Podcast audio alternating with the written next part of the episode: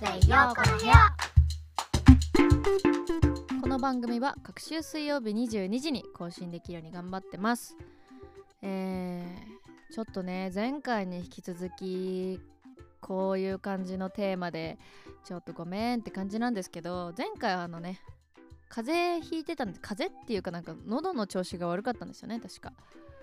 今回はですね 実は最近すねにしこりができてしまってそうできていることに気づいて病院に行ってきたんです。でえっ、ー、と整形外科かな？そう。整形外科ってでも別にねあの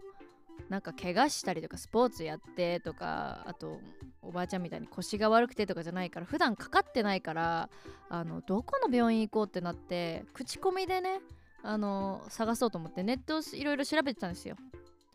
で見てたらなんかいい口コミはめっちゃいいんだけど悪い口コミがマジで悪すぎてえこれどうしたらいいみたいな。えこれどうしようってなって迷いすぎて口コミゼロのところに行ってみたんですよ。そう。そしたらもうクリニックもめちゃめちゃ綺麗だし新しいんだと思うんだよね多分ね。で先生もめちゃめちゃいい先生でなんかこうまあ癖はあるんだけどとにかくこう安心させてくれるようなコミュニケーションをたくさんとってくれて私的にはあよかったみたいな。病院選び成功みたいな感じで めっちゃ良かったの。で結果はねあの良性収容だったんですよ。なのですぐに別に手術しなきゃいけないとかあの別になんかこう今後のね生活に支障が出るみたいなことは全くなくて本当に良かったんだけど。で異常があったらあのすぐ見るしあの手術できる病院にもすぐつなげてあげるから安心してねみたいな言ってくれて。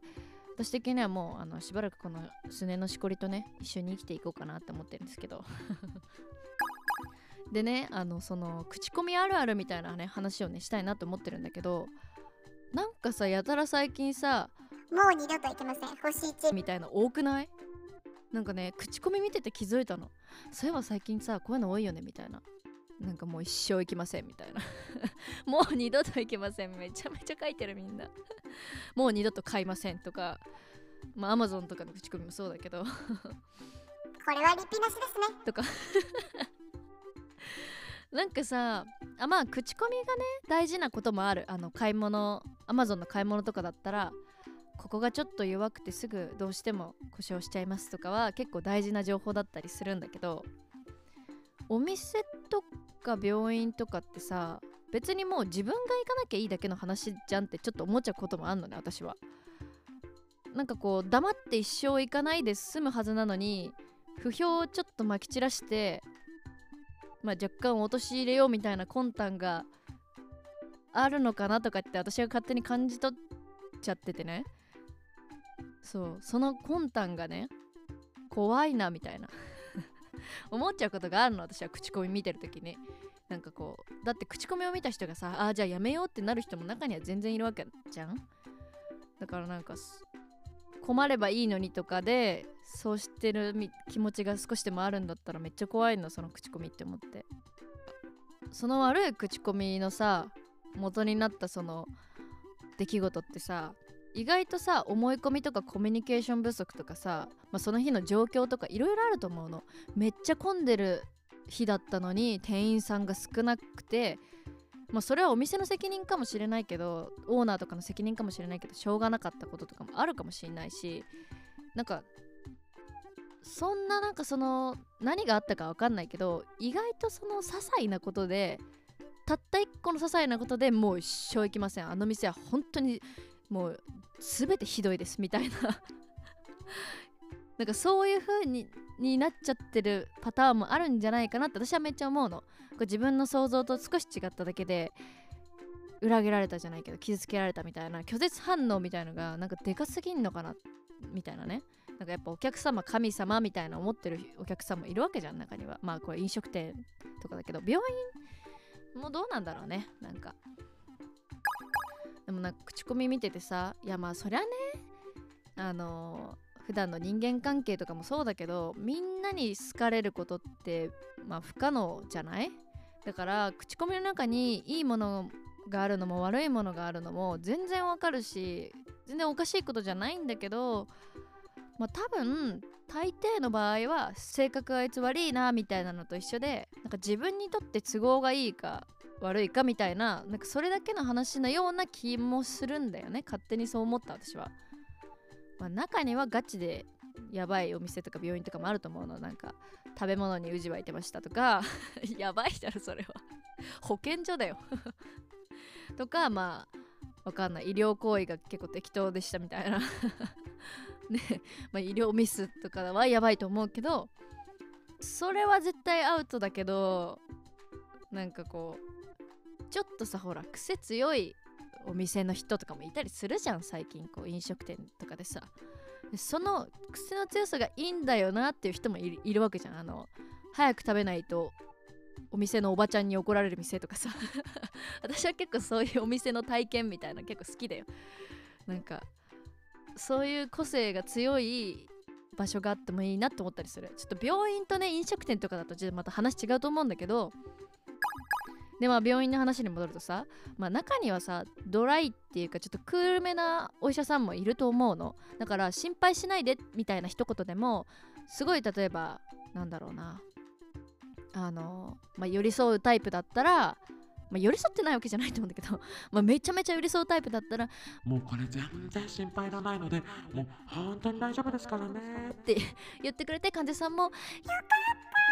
っていうタイプもいると思うのそれで成り立っていいなって思われてる人もいると思う。それも一個の良さだけどあ全然もう気にしなくて大丈夫ですよ。みたいな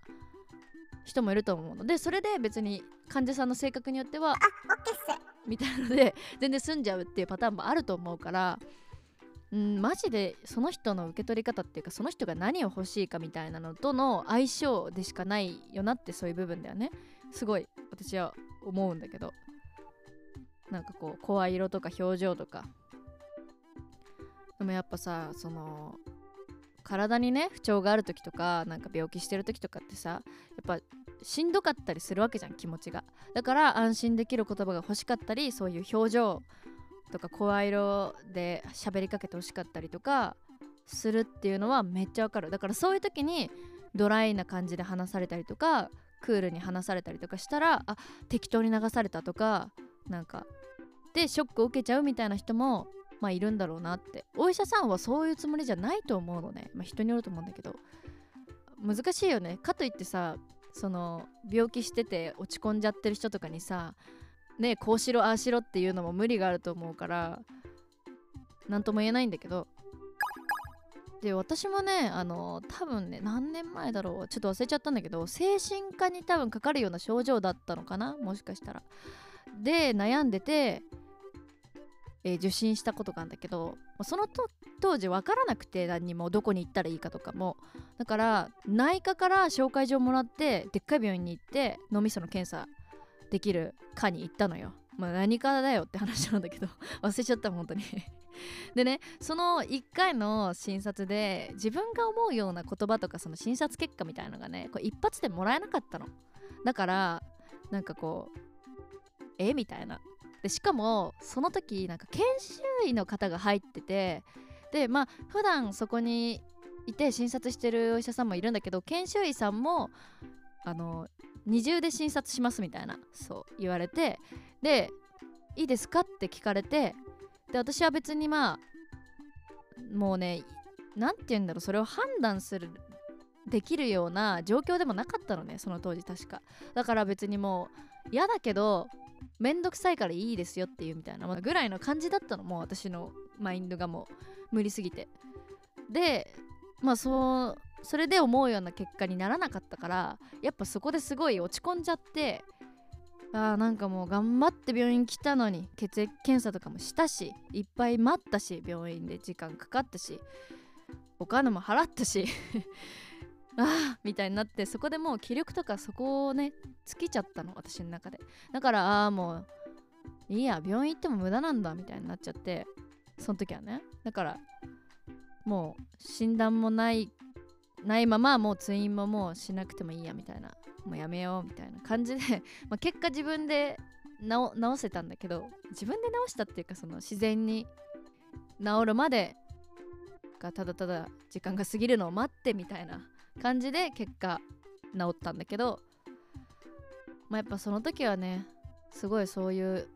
余裕のない自分がいたなっていうのをね今振り返ってみれば思う、まあ、口コミには書かないけどねもう二度と行きません。星1はしないけど。しないけどそこまでの記録もなかったし。まあさ世の中にはね仕方ないことだってあるじゃん。だから口コミはなんかこう参考になるようでまあ全然ならない部分もあるんだなってすごい思ってよくね口コミで探すんだけど何でもかんでもまあそういうことがねあのありました。でもとにかく私のすねのしこりが何ともなくてよかった。まあ腫瘍なんだけど全然悪いやつじゃなくてよかった。久しぶりにレントゲンとか撮ったよ。なんか緊張した。動かないでくださいって言われてちょっとピクってしちゃうんだよねああいうの。えー、ということでね、えーこういうお話でした。みんなもね、えー健康には気をつけて、えー過ごしてください。